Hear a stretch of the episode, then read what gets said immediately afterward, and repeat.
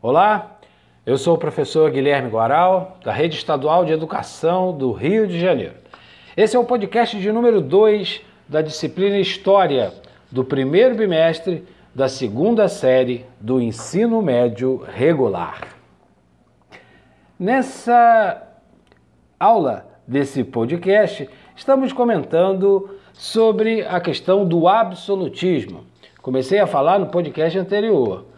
Esse sistema político, social, econômico estava ligado a essa ideia de que todo o poder estava concentrado nas mãos do rei, que lhe dava, portanto, um poder absoluto. Daí o nome que foi cunhado pelos historiadores de absolutismo. Então o rei tinha essa prerrogativa, né? Ele eh, decidia as questões de guerra e paz, quando deveriam entrar em conflito, quando deveriam acabar as guerras, assinar os tratados de paz. Decidia quem devia ser preso, quem deveria ser solto, criava as leis, ou seja, todo, toda a população era tratada como súditos do rei e o rei deveria né, zelar pelo bem-estar de todos. E as teorias, como a do direito divino, que eu comentei no podcast anterior, era uma das é, possibilidades para entender esse poder tão concentrado nas mãos do rei. Na questão econômica, também tínhamos essa predominância da figura do rei. É, o chamado mercantilismo vai ser a prática mais comum desses reinos da Europa Ocidental durante os séculos XV, XVI até o século XVIII, início do XIX. O mercantilismo era um conjunto de práticas econômicas, aonde o Estado, na figura do rei, intervinha e organizava diretamente a economia. A palavra final era sempre do monarca. E que práticas são essas que caracterizavam o mercantilismo?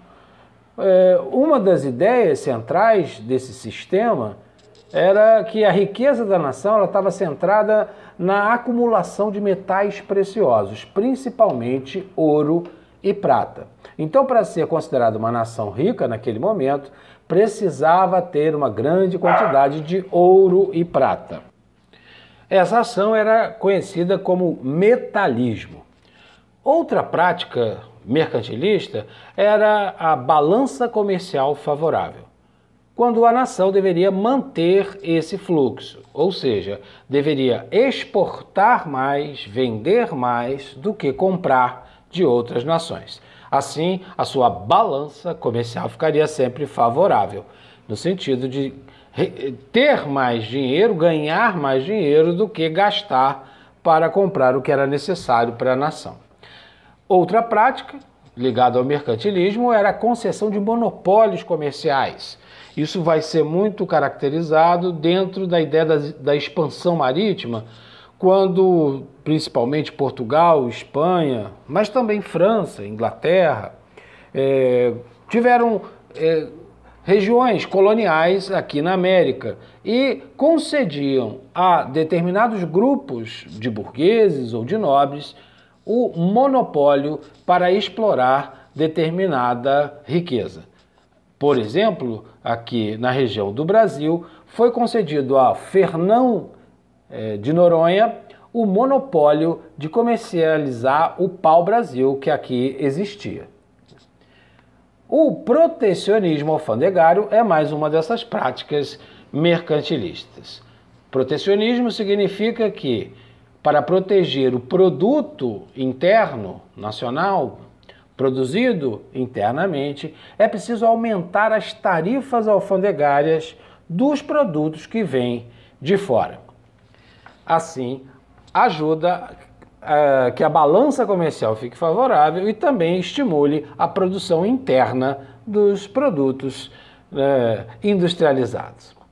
Na questão social, o que marcava e o chamado antigo regime era, eram os privilégios de, do clero e da nobreza, do primeiro e do segundo estado, que ficavam livres de pagar qualquer tipo de imposto e ainda tinham o direito de cobrar taxas do terceiro estado, dos camponeses, dos burgueses e dos homens pobres livres.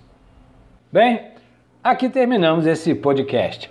Eu espero que você tenha gostado e se ficaram algumas dúvidas, eu recomendo você consultar o material escrito, rever as videoaulas e procurar a ajuda da sua professora ou do seu professor. Grande abraço e até o nosso próximo encontro. Valeu!